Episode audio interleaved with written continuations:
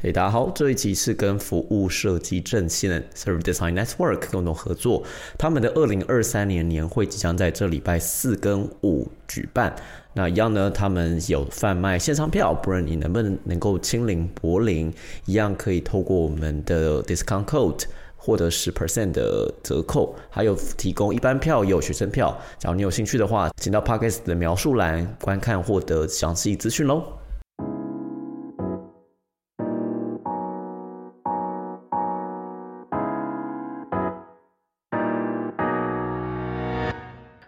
Hello，大家好，欢迎回到设计游牧，我是念华，我是新雅。啊，在过去一季，我们访问了非常多位的服务设计师。就我自己的观点来看，其实相对于服务设计的枝芽的尺寸，其实 UX UI 或产品设计师肯定还是一个呃数量更大的一个呃工作的支撑，就比较容易在就业市场找得到。那我其实就蛮好奇是，有没有一种呃方式是产品设计师却拥有服务设计的背景以及知识呢？所以我们觉得我们今天很幸运的能够遇到天南，他现在是为呃在 Burberry 也是一个奢侈的时尚品牌哦，担任产品设计师。那之前在跟他聊天的过程中，还有提到他在过去两份工作经验。面试官都是因为听到他有服务设计的背景跟知识，所以就被录取了。那这也让我很好奇，他是嗯怎么把服务设计能够能够在工作中实践的呢？此外，我也觉得他是一位对于外在以及自我的状况理解很透彻的人。嗯，这也难怪他在毕业之后会回到母校的伦敦艺术大学继续辅导学弟妹。那我们就想听看他怎么讲的吧。那我们开始喽。哎，天呐！那想先从让呃，先想先从你的自我介绍开始讲起哦。那你的故事是什么呢？好呀，好，嗯，大家好，呃，我叫天南，我目前是 Burberry 的 Digital Product Designer，然后我母我主要负责我们的 Online to Offline Service，嗯，就是比较多一些设计呃体验这一块。然后在这份工作之前，我我过去在一家呃可可持续供应链的公司。嗯，担任产品设计师，然后对这个大概是我过去的一些经验。然后我的背我的学术背景是服务设计和呃视觉传达。然后今天很开心能在这里和大家分享我的故事跟聊天。嗯，所以天南其实你就是在呃到了伦敦之前从留学开始嘛，是在 UAL。对的，对，就呃，我的本科是在呃上海读的，然后毕业之后就直接的呃来到了下，就直接来到了呃研究生的部分，就想要接着就快一点，快一点学，就早点学完，早点可以开始工作。就我我不太喜欢那种，嗯，我我可能个人比较认可的是，呃，先学习然后工作。嗯，可能有些人会断一下，然后再去工呃，再回到学校。我可能当时是觉得，嗯，也比较看好，嗯，服务设计，或者说当时也觉得可能互联网那边会是我比较喜欢的未来的工作工作的领域。然后我就想，OK，那视觉传达这样出来可能会比较，嗯，进入进入这个领域会比较费力。然后就想，那我要再读一个，然后更。更容能能让自己的知识背景更丰富吧，然后也更更可能容易的进入这个行业，然后就来到了伦敦，呃，先上呃，我先在 UAL 学的服务设计，然后毕业之后就在这边工作。Nice。嗯嗯嗯，原来是这样。那我们也知道说，就是天南，你刚刚有提到你有待过供应链相关的公司。然后也有做到，现在是在 Burberry 担任产品设计师。那我们想要先多了解一下，就是 Burberry 这样的一个大家眼中会是呃奢侈品也好，然后它很多都是在实体店面一开始就是做生意起家的。那如果是在里面做这样的电商设计，大概的 Burberry 是什么样的一样的设计氛围啊？有什么样的设计的内容可以帮我们也介绍一下吗？嗯，好呀，对，就嗯，就 Burberry 自己而言的话，我们是在整个 digital department 下面，就我们负责的只是呃 Burberry 的所有线上的销售，呃，所以我们跟线下销售可能只是有一些就是有一些接触，我们也可能会有一些客人从网上看到产品，他会想要去线下去体验，那可能这这样是我们一些接触点跟线下，但其他更多的是就是呃，我们如何能让用户在众多的电商平台也好，或者说在众多品牌之之中。呃，让他决定，OK，我要选择 Burberry，并且我要选择在我们的官网下单。嗯，这个是大概呃 Burberry 呃 digital digital product 呃 designer 主要负责的东西。然后我们的设计环境其实我会觉得还蛮完善的，就我们有很多不同职称的同事，像有人是可能专门做一些比较炫酷的东西，做呃，就我们叫他们 对，就像我们的什么。VR 或者嗯，有一些比较就像 NFT 或者是 Metaverse 这些项目是，对我们其实 Burberry 很很爱去做这些，就是可能还蛮追这个这些潮流的一些一些项目。对，然后他们是专门会有一个部门，呃，叫 Creative Tech，然后他们会做这些，然后我们是更多就是真的就更加比较偏电商，然后做这些。线上购物服务，了解。所以你们部门是只有做英国的电商产品，还是是做全球性的？我们我们做全球，但我们会有一个地区，就是中国是有自己单独的设计团队在中国，因为嗯，可能像一些嗯，就 local 就当地化会有一些区别吧，然后。中国也是我们很大的一个市场，所以所以中国的是有单独自己的呃设计团队，但其实剩下的部分就全球我们在做设计的时候，我们也会要考虑到如何它适应全球化，就可能像有些国家像德语可能很长，那我们怎么能确保嗯这个设计不会有这种嗯文字上的问题？然后也有可能有些国家有阅读是从左到右，有些是从右到左，我们也会稍微去注意一下，给就是全球化，但同时也要尽力去嗯注意这种就是当地化的问题，也也还是很有趣的。然后可能像嗯我们平常设计，嗯官网除外，但可能像其他像 online to offline 相关的一些 service，我们 roll out 的时候，我们也会可能先有。嗯，Tier One 地区先去做一个测试，然后 Tier One OK 了，我们才会去下放到可能 Tier Two、Tier Three，然后最后可能才是全球。就还是比较谨慎，对。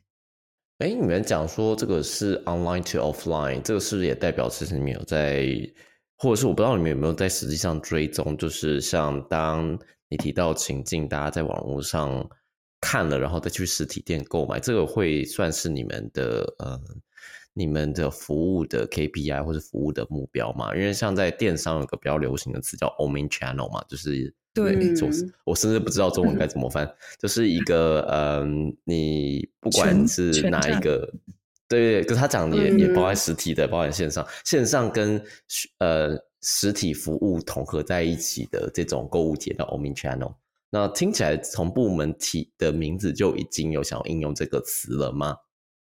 嗯，对的，就我们可能在内内部的嗯分嗯 stream 线，就大家不同不同设计师分的线上面，我们有分有有的人会专门去做网站的体验，就是可能产品列表跟产品细节页面，然后我的线其实也就是 Omni Channel，就是去做这种线上。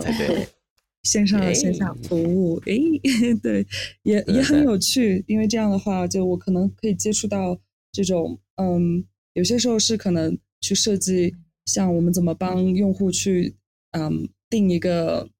啊 book appointment 这种，也有会像我们的 appointment 也分了很多种，像我们也提供线上的，就是呃 visual appointment，我们也提供。帮你怎么定线下的，然后也提供一些可能细节一点，说你是过来保养你的产品的，你是过来挑呃新的产品的，或者你是过来选礼物的，就我们这些也都会帮客户先就可能想的比较细，他可能就可以顺着我们的流程往下选，他就可以嗯知道或者说也想好自自己这一次线下嗯 appointment 是主要要做什么事情。嗯嗯嗯嗯，了解，听起来非常有趣。呃，那也想问问天南，就是针对像这样 Burberry 这样的奢侈品品牌啊，呃，对于你们来说，怎么样叫做一个好的设计、好的体验？我觉得这个就很嗯，就其实有点嗯难讲。其实现在就各个奢侈品之间，特别是他们的官网，呃，你会。感觉或或者对我个人而言，就像很多中国人或者我们其实很常使用淘宝啊这些，这淘宝的体验是真的非常就是 user friendly，它确实是以你怎么购物方便怎么来。但可能很多嗯这些奢侈品品牌，它的官网它就并不只不只是要有这个电商的功能，它还有去呃表现它自己品牌的一些观念跟价值，然后。很多嗯，很多影响是其实是这个就 director 这个整个创意总监他的影响会很大。然后很多时候就现在可能有些流行的风格，其实它并不是很很让用户会觉得 OK，我看的就很很容易阅读也好，或者说很方便能找到自己需要的产品也好，就我们。界内有些人会讲一个话，就是嗯，bad experience is a luxury experience，就还蛮对，就还蛮还蛮常见的。现在就感觉这是一个新的趋势。然后像我们的对，像我们的网站的话，其实就是 creative director 的话语权也很重，因为对他而言，就是在对 represent 他的一些呃观念。然后对，就感觉有有好有坏吧，就你也能感觉到可能。嗯，传统的像我们会觉，我会觉得好用的，像 Nike 的这些，我觉得它做的很好。但可能对于很多人而言，它没有什么个性，它可能嗯，就对，就可能未必会是未来的大趋势，在电商上面，就可能嗯，未来可能会有更多这种不太好用的 网站出现吧。哎，真的，我我我问个问题，因为电商网站是一个公开每个人可以看的地方。所以这个问题，假如你方便回答就回答，不方便也没关系。就是你刚刚讲的，像是哪一些东西，你觉得会是以电商网站来讲是一个好不好用的一个风向球？我觉得好不好用，比如说像搜索啊这些基础的功能，搜索上面有些网站它可能官网，你一点开它的 home page，更多是。嗯，很多图片，或者说你根本就找不到它的搜索在哪里，因为可能嗯，那个创意总监他有要求，他就希望用户一点开就是他的呃新产品，他新一季的产品，他并不会太考虑就用户在线上购物的，对，然后也有可能我我对这种事情的理解，可能就有些嗯创意总监他就很在乎线下的体验，就他只觉得线上只是我一个去。就很像那种 branding，嗯，set 或 business set，他他对他并不太就是在意，OK，你的这个电商品电商能卖得了多少？他更希望的就是去表现他自己的品牌，就像一个自己的 brand brand 的官网而已。对，嗯嗯。哦，这个我想到，不禁又想到我以前硕班写的题目。我硕班写的题目是呃，e 看呃。AI search in 呃 e-commerce，然后嗯那时候我那就发现就是其实刚刚天南讲的搜寻啊，就可以想象说很多网站就是你一进呃电商网站一进去就看到一个 search box 一个搜寻列在最上面，他希望你就直接开始搜寻。可是也有一些品牌网站，它其实并不把 search 当成最重要的事情。那那时候就发现，其实以没有这不用这不用发现，就是只是整个一电商的行为就分成有搜寻跟呃浏览就 browsing 这两个不一样的行为。那看你的网站类型，像这样是那种呃 Amazon 卖几几百万种商品，of course 你要搜，但你可以从 category page 慢慢找嘛。可是大家会比较想用搜的。可是假如是以品牌商的话，那时候看起来是绝大部分人的确比较没有这么去注重搜寻。像那时候找了几个，那时候那时候不要走以前做研究，不过那时候找了几家公司，像那时候我去看 Uniqlo，哇，那个时候你特别垃圾，那个根本用不了。就是就只是这个词是常见，因为其实品牌商来讲，就是反正你来这边，你也是看我这一季做什么东西，你可能也没有心中很预期说你要找什么商品，就这个形象比较明显，所以 browsing 可能还比 search 来的更加重要，最好也是能够预期的啦。对，哎，你这样讲，我会觉得，就比如说像呃，Louis Vuitton，它可能有几个包就很有名，然后它也大家都知道名字，所以它做 search search 做的好好一点点的话，就可能大家直接会上来搜。但可能我问你第一反应某，就可能一些二线品牌，呃，你知道某一个包的名字吗？你你不一定会知道，所以可能就是对，就可能搜索在上面的。价值就低了，甚至还不如 filter，还不如嗯 category。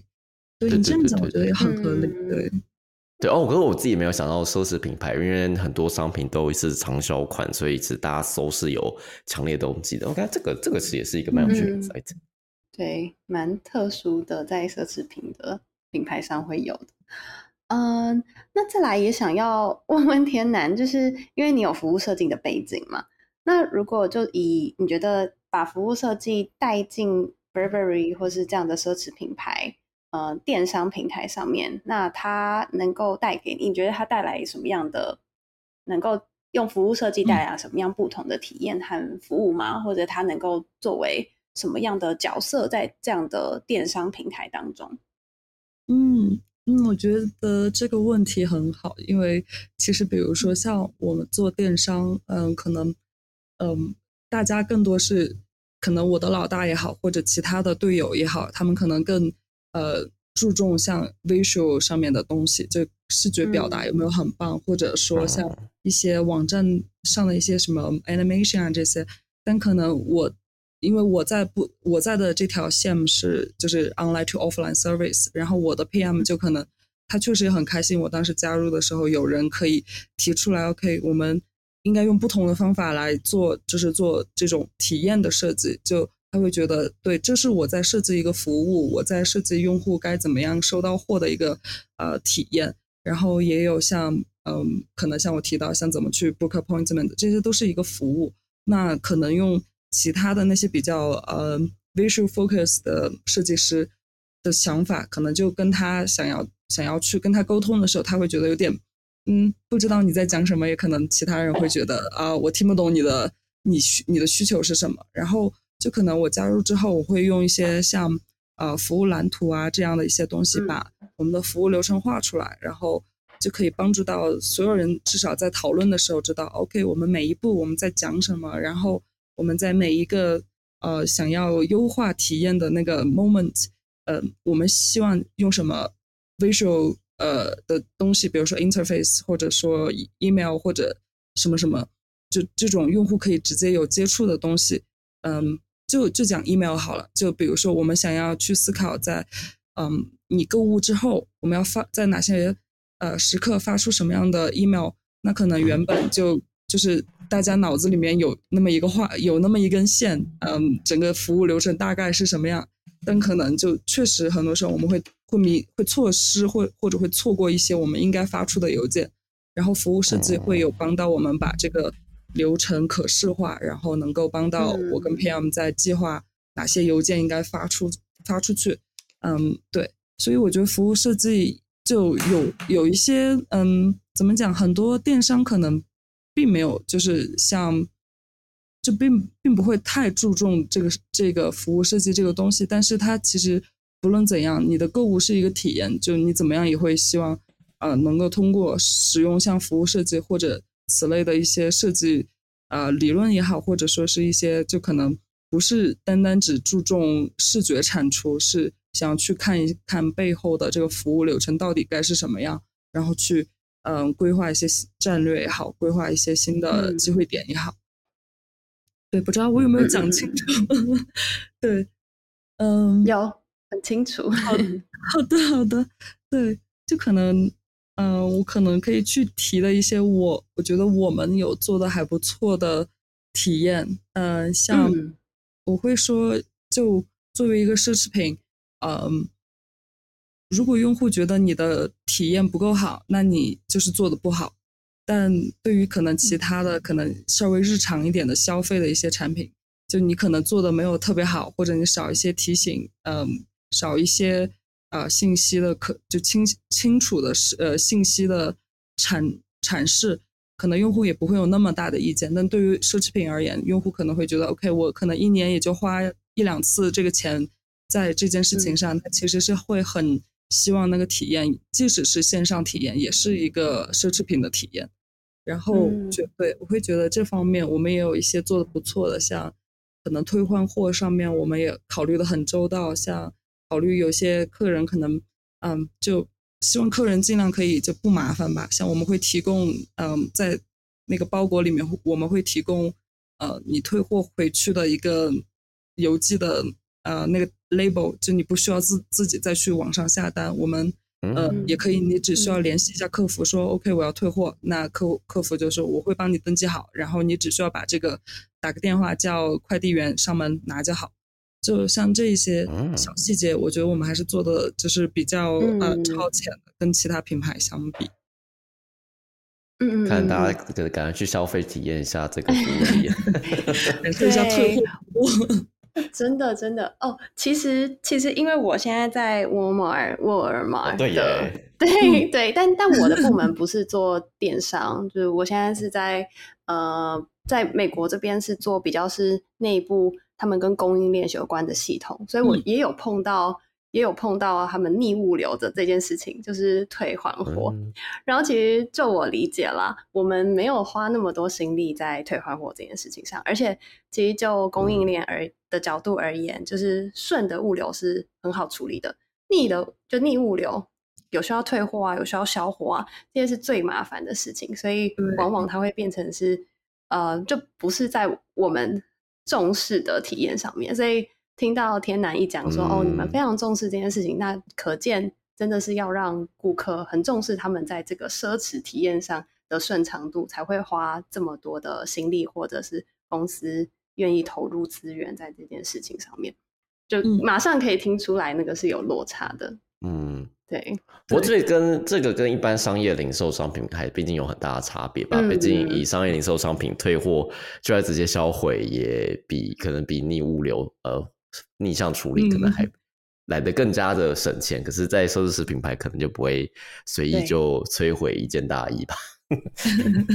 对的，对的，对。其实就可能对于我我们而言，我有跟我们的 OMS 的 team 有聊过。其实对于他们而言，处理这些逆物流啊，不是逆物流，就就退货或者是这些呃退换货，其实是很复杂的。但啊，没有办法，我们需要去保护，就是告诉。保怎么讲？用用这种呃顺畅的退换货去呃保证用户的呃粘性，或者说就是忠诚度，让他会觉得跟我们买东西会比他跟其他电商买东西退换货的流程更更容易、更舒服。因为很多时候，嗯，我们会有一个常见的情况，就是退退货率如果高，但高的有一定原因是很多用户会买两件去比，因为他不确定哪一件是最合身的。所以就是退货是一个，就是还蛮可能，就是蛮常见的，会在这个流程里发生的。我们会希望把这块体验做好。嗯，哎，天呐，你刚刚讲了呃顾客忠诚度，我知道你不是做这个题目的，但我蛮好奇的是，以呃 Burberry 的电商会注重这件事情吗？嗯，我觉得就顾客的忠诚度是算是我们一个就一个很广泛的一个呃 KPI 或者说一个话题。就总体而言，我们要做的事情就是要增加用户的忠忠诚度，然后用各种方法也好，各种嗯各种时间也好像嗯可能像我们给用户发一些嗯 private sale 的邀请，或者说像有一些嗯对，就就用尽方法的去 保证去去增加这个粘性吧。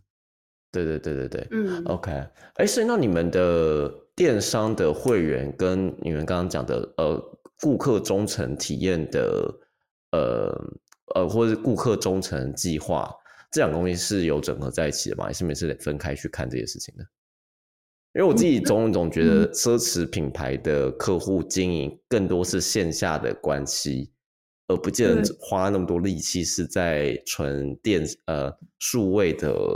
的互动的界面。嗯。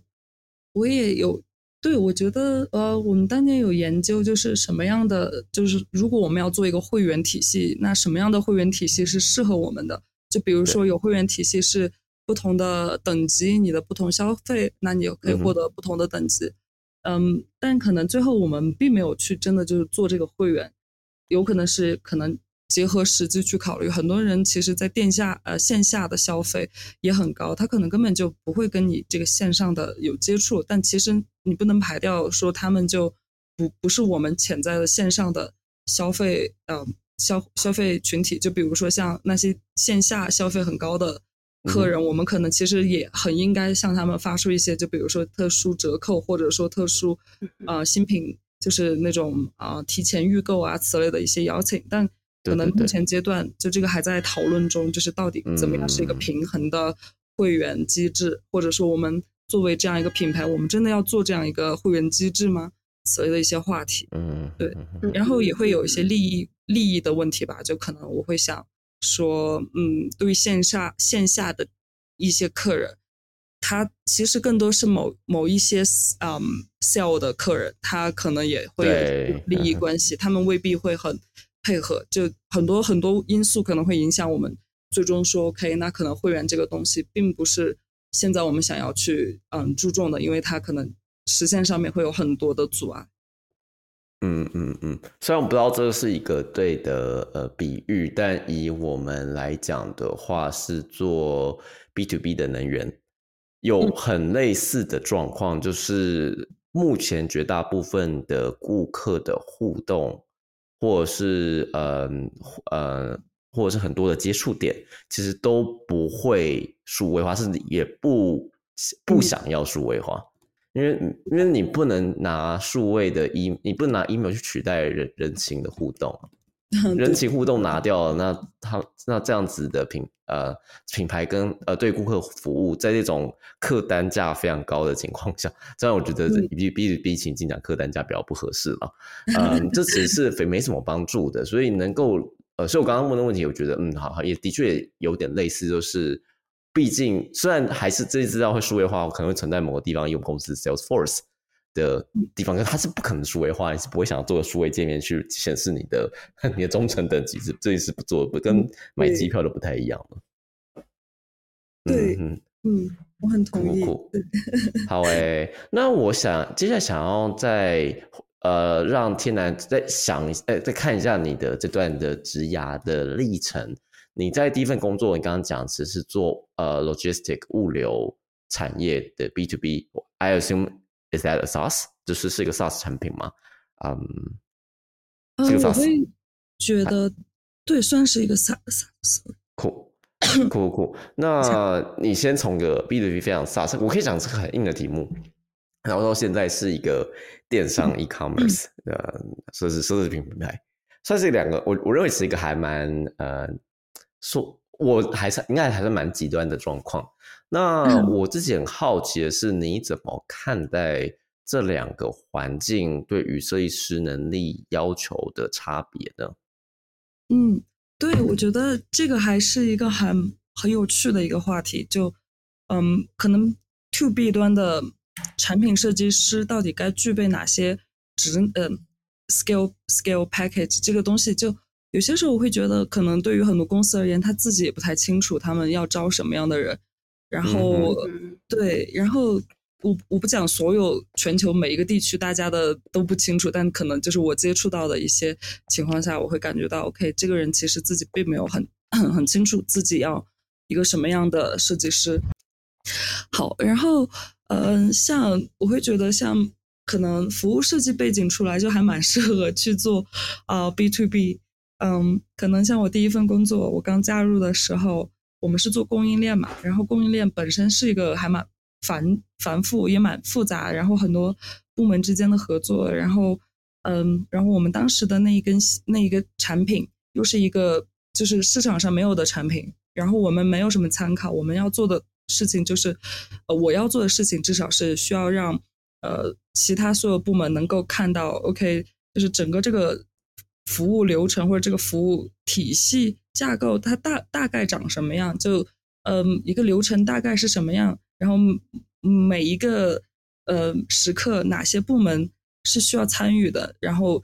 哪一些硬件或者软件设施是在那一刻会被用上的？然后我觉得那一刻就就这样一份呃，就这样一个任务是很就就当时我会觉得 OK，这个幸好我学过服务设计，然后就会。觉得嗯，我也很开心，当时服务设计的一些，就可能像服务蓝图啊，或者说去设计一个呃，去去 map out 那个嗯 service journey 这样的一些呃过去的一些练习，能够真的在实际工作中被运用到。然后，等我的老板自己当时也会觉得，哦，原来可以用这样的方法去啊把整个流程画出来。然后，对，就会觉得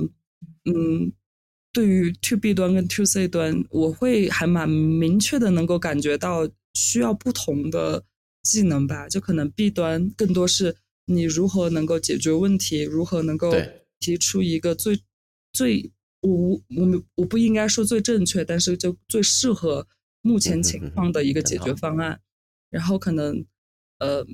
To C 端可能就考虑的更多，我会觉得就视觉方面。的占比确实会重很多，然后，嗯嗯，对，然后还有就是一些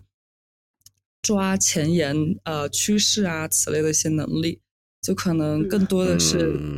对，然后对我也会觉得像做 B 端产品会复杂很多吧，就可能像你做一个 SaaS 呃产品，购买者就决决策者可能是很高层的人，他们可能注意的是我花多少钱。呃，我我的 cost 能不能最低？但他其实可能会不那么在意哦，你这个软件够不够好用？他更多的是需要降低成本，或者说是跟他其他的呃系统适配。但可能对于操作人员而言，他们会很需要你这个东西好用，就可能嗯，做 B 端的产品会复杂一些，在我眼里就是需要考虑的更就对，就不同的 stakeholder 需求会更多一些。嗯。不过，正如刚刚讲的一样，就是我觉得 B 端的产品设计师也有一个诅咒，就是你刚刚讲的，买产品的人并不见得是使用者，而且使用的呃产品的实用性往往也不是他们采购的第一顺位考虑要务。对，所以这个时候，当我们讨论要去提升整体的产品体验，甚至想要 refactoring。呃，重做整个产品界面就是件很困难的事情，因为没什么动机。嗯，对，我觉得这个话对是是一个事实。然后我后面会觉得，就是如果你能提供一个很就是友好的用户界面，这个已经对于很多 SaaS 产品，它算是一个进阶的时候，他才会去思考的问题。绝对是啊，绝对是啊。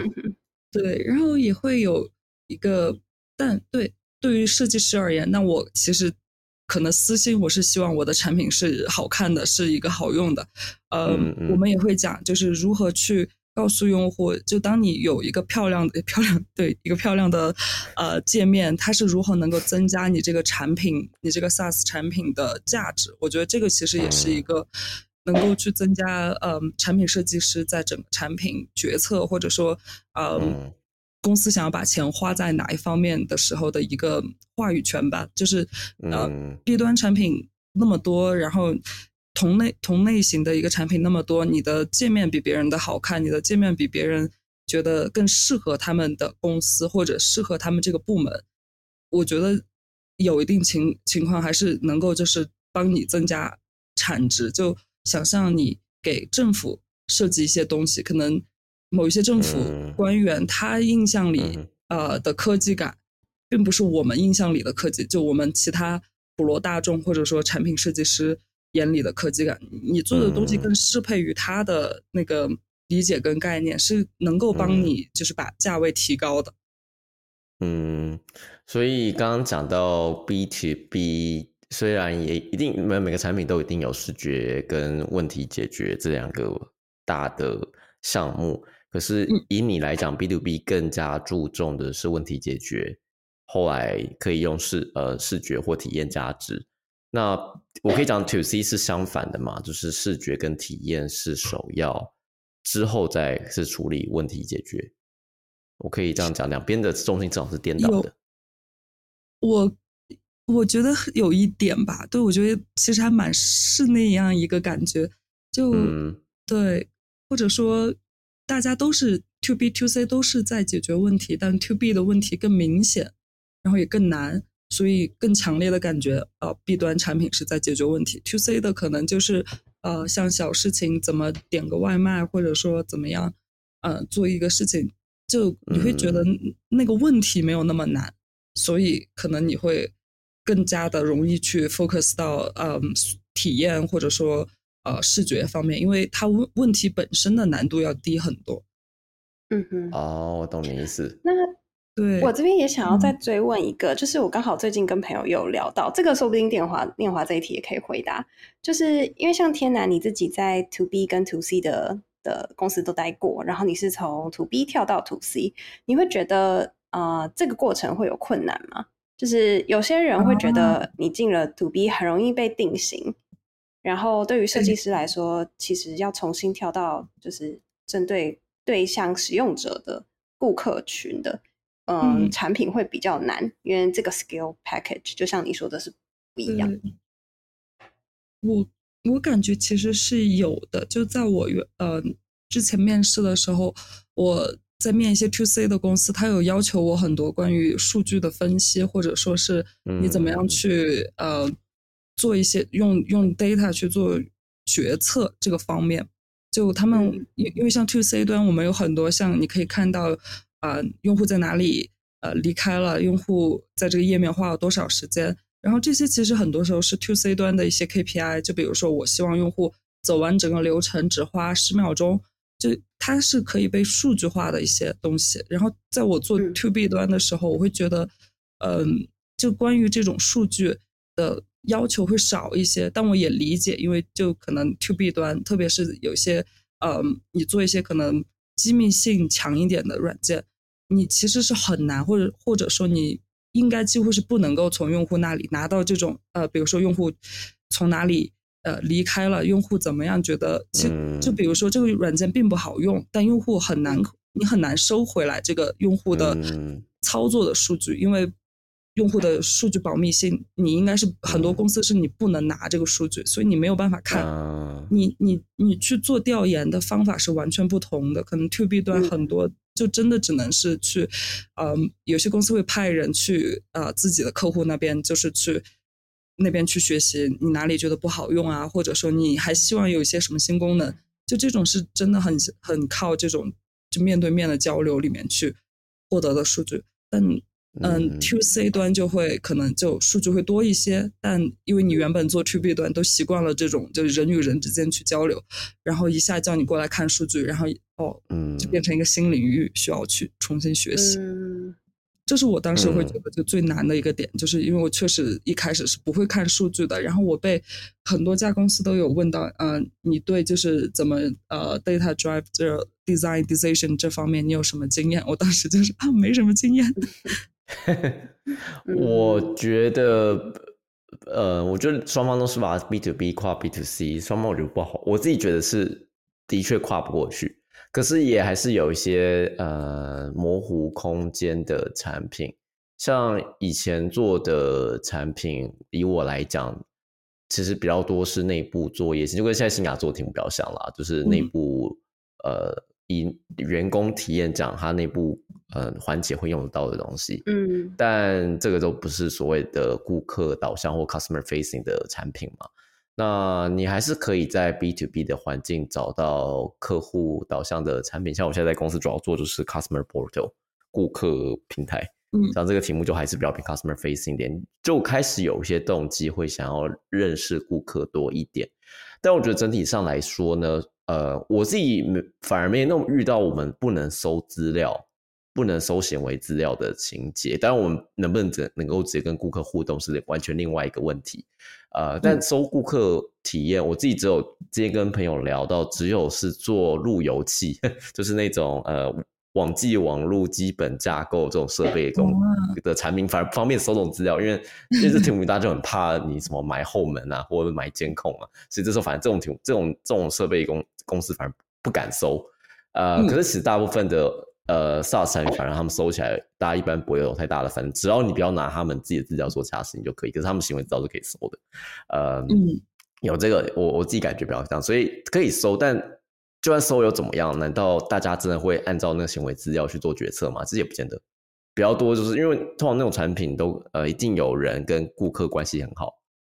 ，right？然后他们直接讲说他们想要什么，就哎 design team，我们收到某大客户一年付给我们公司二十趴利润的的客户说还要这个啊，就你就改吧，就非常非常的那个 both 呃，或者是知道 user center design，I don't know，就是一两个人的声音的设计吧。嗯，营运导向的产品这样。对，我觉得是很营运导向或销售导向的一个改进的策略啦。所以这个收只是影响不大，所以我装我经验比较多是搜了没人看。也不重要。哎，对，其实念华，你会觉得有，比如说像当你去搜这些资料的时候，就因为其实你搜的是操作员的，嗯，资料嘛，就他们的体验到底好不好？但他们有有有没有那样的情况？其实他们未必会去回答你一个真实的答案，因为对于他而言，他也哎就不 care 了，就就是。你我讲了，你也未必会改。就你的，你改不改，一切都取决于我的老大，嗯的决策。就你会有觉得，就可能当你去做调研的时候，其实可能很多操作操作人员也好，或者说就是真正的用户而言，他们其实并没有很很愿意去配合，或者说就没有很嗯真实的去反馈自己的感受吗？嗯，我自己呃，我觉得这个这个你讲的应该跟呃产产业类型有关系，我这是我的假设。那我的状况下的话，我那种的使用者就是电商的 merchandisers，就是电商管商品的人嘛，或销售策略的人，呃，比较没有这个问题。但我们问题绝大部分，至少以我面遇遇过几个 B to B 情境，都是我们碰，我们因为内部阻力没办法接触到顾客。嗯，大家不知道。产呃产品的团队或者设计团队会怎么跟顾客讲产品？他们怕在预期管理会做错，哦，怕你给了不该给的许诺，然后会会搞乱就是顾客的评价，所以也因此顾客嗯呃就是顾客关系管理的团队一般会对这边非常的谨慎或小心。所以我这边的话，我们以前的做法都是在实体活动遇到他们嘛，就是可能公司办实体活动，设计师跑过去顺便跟他们聊天。一般这样子大家不会有意见，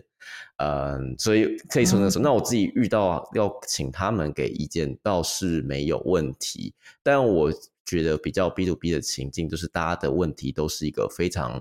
呃商业情境特定的状况，嗯，所以他讲这个东西要怎么去能够找到一个。呃，所有人都可以受益的解法，反而是一些需要呃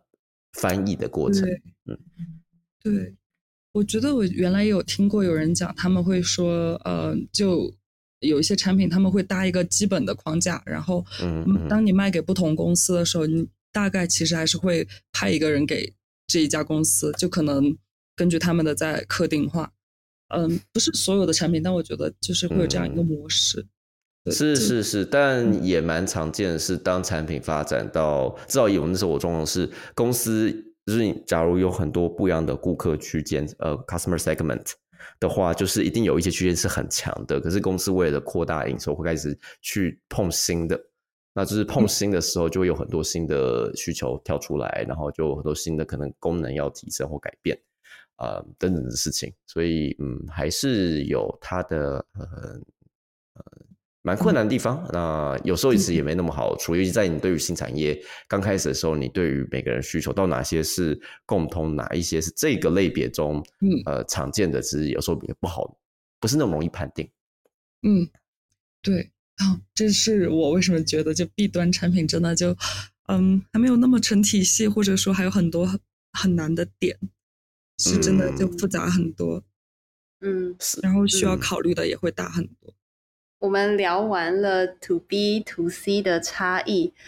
再来也想跟天南聊聊，就是呃，你也做过了两三份工作了，所以现在到这个阶段，算是呃，你就我们了解你已经不一样的职涯阶段。然后首先是嗯，在之前的聊天里面，就接下来我们想要聊聊一下，就是针对现在大环境啊，或是你接下来的职涯，你是怎么样看待？呃，你下一步要怎么走的？然后我记得你在之前的聊天，你有提到，呃，今年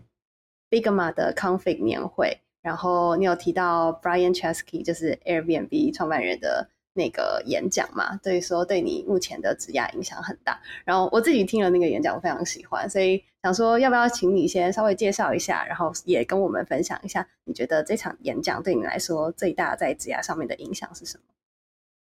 好，嗯，对，就我每年也会看一下，就这边 Figma 的一些年会吧。然后，嗯，对，今年我会觉得，就 Airbnb 的这一位创始人提到的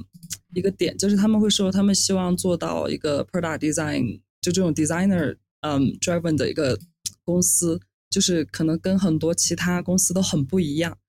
嗯，但他其实同时就是对我而言。提醒到我的重点就是，OK，好像市场上真的没有那么多，呃，CEO 或者高层高层，他们是从一个产品设计师获得的这样一个职位，就是感觉像是有那么一个感觉，你的产就产品设计师，啊，对于职职涯早期的人看起来，他好像是一个就是，嗯，进入。就门槛还就进去之后还蛮不错，因为你薪水起薪这些也相比其他的种类的设计师比较高，但是同时你也会开始思考，哦，好像你的天花板也就在那里，因为好像做了好多年，像可能我看到有些呃 design team 的老大，他做了十年啊这种，他最终也就是也不能叫也就是，但他最最终可能就是是一个产品组的老大，他其实往上升的就会让我觉得。好像会有很大的，就没有那么没有那么就 selling selling 很也不能叫低，但 selling 没有那么高，就不像其他的可能像产品经理，他往上做去做到整个产品的 VP 啊之类的，他感觉那样的职业 pass 是更加清晰，或者说至少是有很多就已已经成功的案例，你你可以看得到，然后他这个就会开始让我去思考啊，那。我未来还想要继续，就是只做就做产品设计师，还是嗯，要怎么样能够？因为我肯定也不想四十岁的时候发现，OK，还是只能就是没有在自己的产品上有什么话语权吧。就我会觉得会去思考怎样能够增加自己的话语权，或者是设计师能够增加话语权这样一个事情。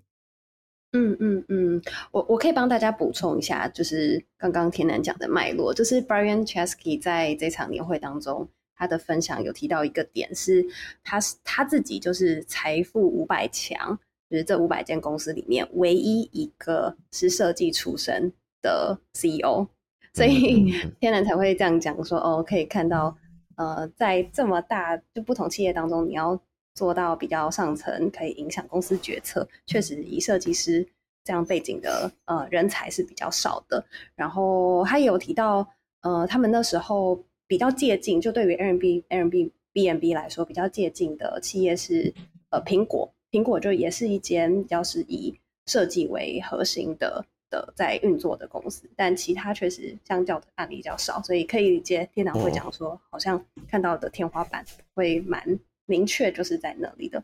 那天南，你刚刚也提到说，你觉得呃，就是设计师相对有没有那么多元性的的 role model 可以让你看到？那接下来你会怎么样看待你的职涯阶段？你觉得你会怎么样做调整吗？做转型吗？嗯，其实就现在我自己也会想要去，就我自己有在做一个呃。嗯，一个产品的 CPO 就是可能是我们的一些 side project，嗯，也就是我想要去尝试一下，可能除了设计师这样一个职位，我能不能去再做到可能像产品的战略啊，或者说像嗯，真正去把产品这个整个这一个大头都拿下来，就我能不能自己独当一面去开发一个产品？就我们的团队可能是其他两位就是 CEO 跟 CFO 两另外两个人，一个去。解决啊钱的问题，或者说解决商业模式，让另外一个人可能更多去负负责，就是一些战略，或者说怎么样去联系到一些可能的啊买家这样的一些职位。所以我会觉得这是我也在想要去尝试一下一个呃下一个机会吧。就如果嗯，因为我觉得像很多人有服务设计的背景，其实就能看到服务设计。带给你的就是你明白，嗯，设计设计师，特别是现在很多很很典型的别人眼里的产品设计师就是只是在做最后那一部分，就是可能呃 deliver 那一部分，然后对于前面的关于怎么去找机会，或者说怎么去嗯把一个产品的就是型大型定下来，这些事情好像更多是可能产品经理或者是呃产品主理人就其他职位的人在做。但我觉得，其实服务设计带给我的感觉是，嗯，我并不是不可以去做这样一件事情，也不是，呃，说就是你只能去做最后那一点点，那那那一小块那个呃产出的部分。就我可能会希望通过这一次的一个尝试，也想去看一下，呃，自己哪里需要去再学习，然后，嗯，未来应该怎么走，因为也不想放弃设计这一块。嗯，但也不想，就是也也不认为自己目前有有能力去直接说 OK，我可以跳到产品经理或者跳到嗯其他的可能更工程一点的岗位去。嗯嗯嗯嗯嗯嗯，这边其实让我想到，呃，我现在哦，我现在是一家能源公司工作嘛，那我的主管是辐射医师。然后，其实我自己有觉得，目前以公司两大呃设计功能，就是产品设计师跟服务设计师来讲的话，我自己其实挺羡慕服务设计师，他们其实是离业务端更近的。然后也因为他们是业务端的角色，他们呃离跟业务关关系更近，他们在整体的职涯上可以更加的往公司的策略角色走。嗯，可是以产品设计师，但我自己是做产品设计，我做蛮开心。我是我肯定是不会想跳到 另外一侧，我觉得他们很累。嗯，就我，可是他们的部分是可以离上业界更近，所以他们的角色，我觉得其实更能够从一个高一点的角度，就是一样服务设计的角度，反正就是已经从跨产品或很局限的从一个嗯。呃，部门啊，或者是其中一个呃团队的角度去看事情，可以用更高的角度去看事情。之后，你有想事情，我觉得跟嗯，以不断的是讨论如何去把想法付诸实践的产品设计师角色，我觉得是一个有很高自由度的角色。当然，他们有他们辛苦的地方，但他们自由度也是我没有办法企及的，所以我也是让我也相当羡慕。所以我能够理解是说，假如。呃，我们是希望设计师逐渐成为 CEO 这种呃更通盘、更呃我可以讲 generalist，呃更通才这这个角色的话，那我觉得辐射一感觉好像也是一个蛮漂亮的切入点，因为它就不会让你那么局限在一个一时一地一夜的某一个设计的界面、设计的呃 deliverable 上面而已。啊，所以啊，以你来讲，我觉得还蛮适合的。但我自己，我还总还是相信，假如你愿意去把一个呃电商的 checkout 按钮做到全世界最好的话，应该也是一个很不错的角色了。只是可能不见得是每，可能不是每一个人都很有兴趣，这把一辈子研究在按钮身上。哎，对，我觉得这个像是，就可能有些人喜欢去关注一个全局，有些人喜欢去关注一个细节，就是对，也也是很有趣的一个点。嗯，而且我觉得我自己的经验都是每次都是做嗯做高的东西，做嗯比较通盘东西做久，就会羡慕那种做一个小东西也做很好的人啊。反之也是这样子。嗯嗯嗯，对，可能对，其实。其实我自己现在的工作内容，因为呃我是研究员，然后我们也用了一些服务设计，然后确实也就像你们讲的，在用服务设计的这个角色上面，我们接触到很多跟产品经理，然后跟 business 商业面，然后也有一部分会是跟工程比较高层的团队会呃互动很深。但我自己觉得，我现在做这个角色，我也会遇到面临的问题是。嗯，我们 deliver 出去的服务设计蓝图也好，journey map 也好，其实我不是产品经理，所以我要能够说服他们能够，呃，非常高程度的采用，我觉得也是一大的困难。就如果今天是产品经理下来做这件事情，我相信他会更认同这整个服务设计的精髓和他可能使用的场景。但就我现在 会遇到的困难，我觉得也会嗯，也不会查到太多，就是我们到底怎么样去影响真正的去影响决策，商业面上面执行的方法，然后呃更往上去沟通决定今天产品或商业的走向怎么走，还是还是有局限性。嗯嗯，那肯定的。好诶，不过我觉得刚刚新雅讲的，嗯，诶，可是新雅你们的制度其实是研究员不在产品厅里面，对不对？你是算是外面的角色。我们是，我们是有四大个，大家可以讲想象四大框框，然后我们是放在 UX 里面。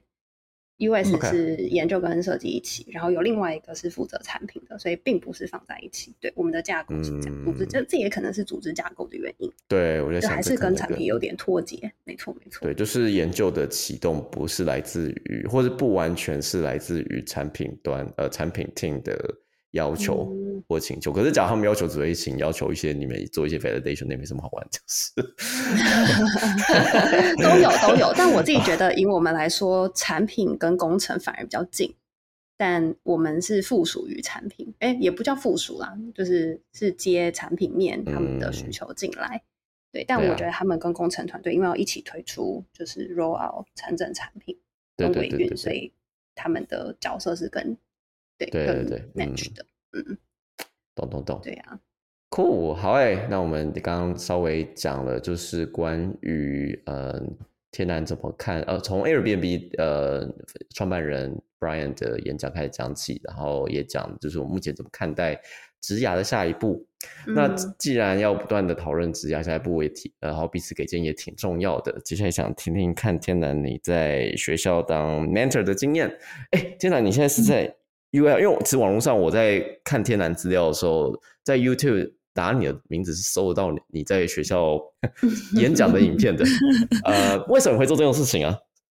呃，我觉得两个原因，一个是就是确实对我而言，我觉得服务设计或者说 UL 确实就是有更彻底的更新了一下我的大脑吧，然后就更新了一下我的认知，然后我也觉得就我很。很嗯，appreciate 那一段学习经历。然后，如果我能给学弟学妹就是提供一点帮助或者什么，就我很希望自己也能去帮到其他人。然后也能感觉到，就是作为就 international student，就在一个异国他乡找工作，会会有很多不同。对，就是太多太多。就可能如果我当年绕了一下的路，如果其他人可以少绕一点，嗯，我会很愿意能帮到别人，因为。我会觉得，像很多特别亚洲的学生过去，就大家的能力都很强很强，但可能就是不自信，或者说就是觉得自己不够好，然后导致最终还蛮难过的。就真的就是一个还还是嗯，我觉得希望就其他人也不要就是呃，就嗯，怎么讲呢？这种类似于呃，当年我走了一下的。不太快乐的道路，我希望就其他人可以避免的话，就尽量避免一些。然后，另外可能像我觉得我们学校至少就我第一年去的时候，嗯，亚洲人的面貌有点少，然后可能呃年轻一点的导师也比较少，就可能都是一些确实很资深的人。但我会觉得呃，我更接近于各位同学就目前的状况。那其实可能我的建议确实能够帮到很多，就嗯，因为我更感同身受吧，就我才经历完，我的信息也比较新，能够帮到一些朋友的话，就能呃能帮到就帮到。然后另外一个点，可能对于我自己也也是想要去锻炼嗯一下这种 leadership，或者说是去怎么去呃带一下或者帮助一下可能年轻呃一辈设计师。这样的一些能力，所以我觉得就对我而言是一个双赢的事情，就会继续做下去。也，嗯嗯嗯，nice。那你现在一般给学弟妹，或是你看到他们常见的问题，刚刚提到就是关于自己的呃信心不足，这感也是大部分亚洲学生蛮常见状况。你还会见遇看到哪些常见的问题呢？呃，我觉得还有就是。是一个市场的不同吧，就可能有些职称也怪这些，也怪这些人写，可能写的那个 job description 不够清晰，就可能很多人不明白自己到底适合什么样的职位。就嗯，然后对，还蛮常见。我有遇到这样的事情，就有些同学可能很清楚，OK，我就是要做 UX，然后他就可能去根据 UX 的呃东西去准备。但有些同学可能背景原来是更加平面一点，然后他也不知道自己该往哪里转，然后又学一个服务设计，然后呃，他就会可能有一位同学可能就让我觉得他不知道自己是应该继续做平面一点的工作，但可能继续做平面一点的工作在英国，呃，你不会特别具有竞争力，因为确实就这个岗的稀缺性要差一点点，然后这样的话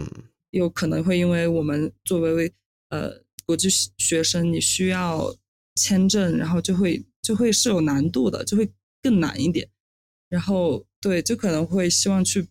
尽早的告诉一些同学，就比如说，你看你的目的是什么？你呃是要是要留下来，是要呃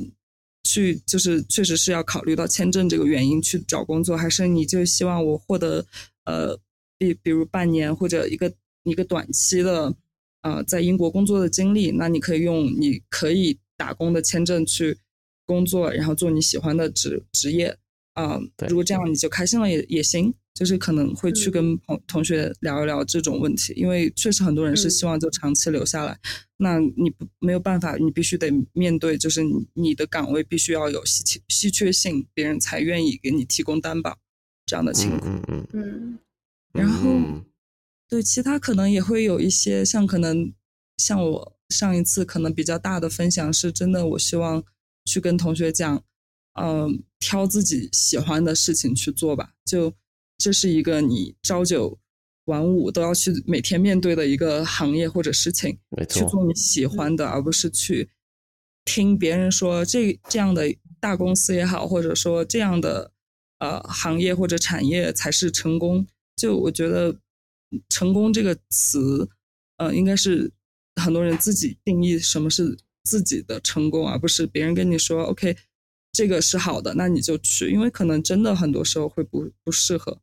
然后也希望，也也可能像我也经历过不同的公司，然后不同的团队的模式，然后可能能够给到一些建议，就给到一些建议，因为毕竟就你每天日常相处。有些人喜欢跟团队很多人一起合作，有人喜欢自己做决策，那肯定会有不同。那